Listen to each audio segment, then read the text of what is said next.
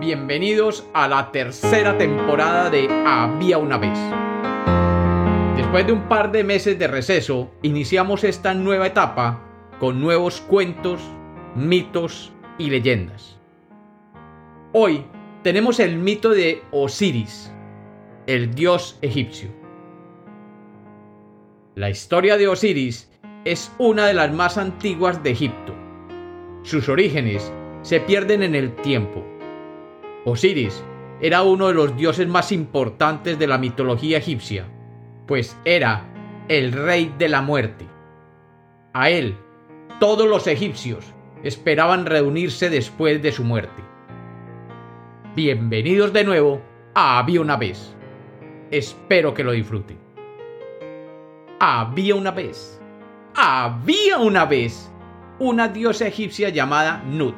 Nut era la diosa del cielo y era hija del dios Ra, el dios sol. Se enamoró perdidamente del dios Heb, el dios de la tierra.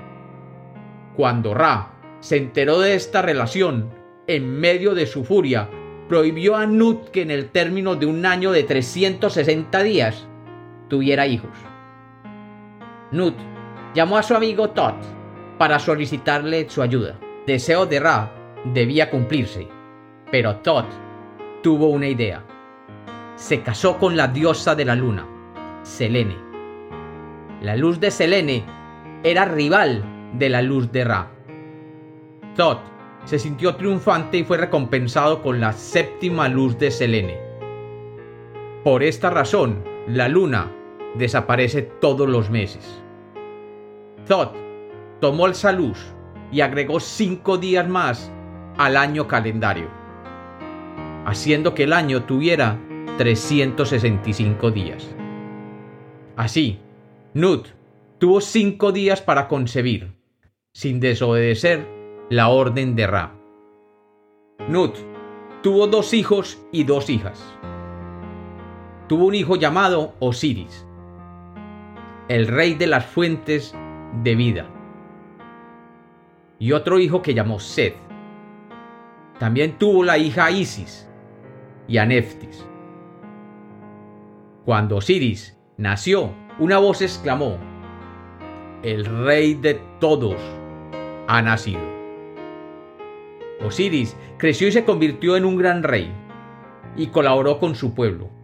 Los adiestró en los trabajos agrícolas y en la crianza de los animales los guió para realizar los códigos de las leyes y les enseñó a orar a sus dioses. Osiris realizó un gran reinado, convirtió a Egipto en una gran nación y el pueblo comenzó a adorar la tierra donde él pisaba.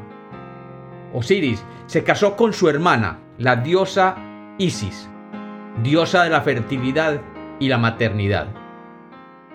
Pero Osiris tenía un gran enemigo, su hermano Seth, envidioso y amargado. Seth sentía mucha envidia de su hermano.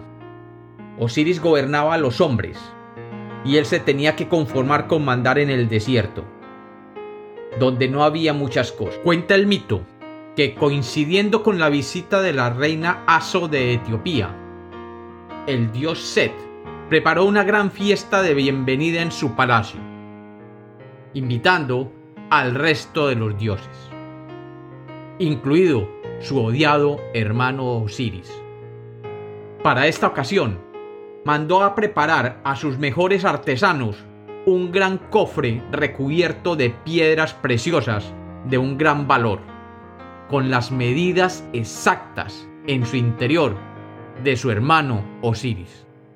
Una vez terminado el banquete y los agasajos de honor a la reina Aso, Seth hizo sacar el espléndido cofre a la vista de todos los invitados, proponiendo un juego para amenizar a todos los presentes. Prometió regalar el magnífico cofre a aquel que pudiera introducirse en él sin ningún tipo de dificultad que impidiera su posterior cierre uno detrás de otro, y alegres con la música y el buen vino, los invitados fueron intentándolo sin ningún resultado.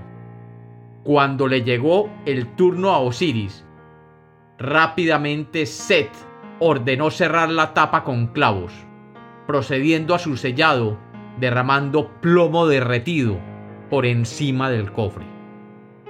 Luego mandó arrojar el cofre al mar, y con ese golpe de mano, Set se hizo con el trono de Egipto, sin que los demás dioses reaccionaran, convencidos de la muerte de Osiris. Solo su esposa y hermana, la diosa Isis, comenzó a buscar el cofre, al que localizó junto a la costa de la ciudad de Biblos, en el actual Líbano. Tras ocultarlo en un lugar que ella creía seguro, comenzó los preparativos para resucitar a su fallecido marido. Pero Seth se enteró de los planes de Isis y logró encontrar el lugar donde se encontraba escondido el cadáver de Osiris. Esta vez cortó a su difunto hermano en 14 pedazos y los dispersó por todo Egipto. Isis no cesó en su empeño de devolver a la vida a Osiris, y uno a uno, durante varios años, fue recuperando todos los pedazos de su desmembrado esposo, excepto el pene que se lo habían comido los peces del Nilo. Isis hizo reconstruir y embalsamar el cuerpo de su esposo con la ayuda del dios Anubis, quien se convirtió así en el dios del embalsamamiento. Los ruegos y hechizos de Isis resucitaron a Osiris, quien llegó a ser el rey de la tierra de los muertos. Años después nació Horus, hijo de Isis y Osiris, el que finalmente llegaría a derrotar al traidor Set en una gran batalla, erigiéndose en el rey de la tierra. Pero ese, ese es otro mito. Y como los cuentos nacieron para ser contados, este es otro mito de había una vez.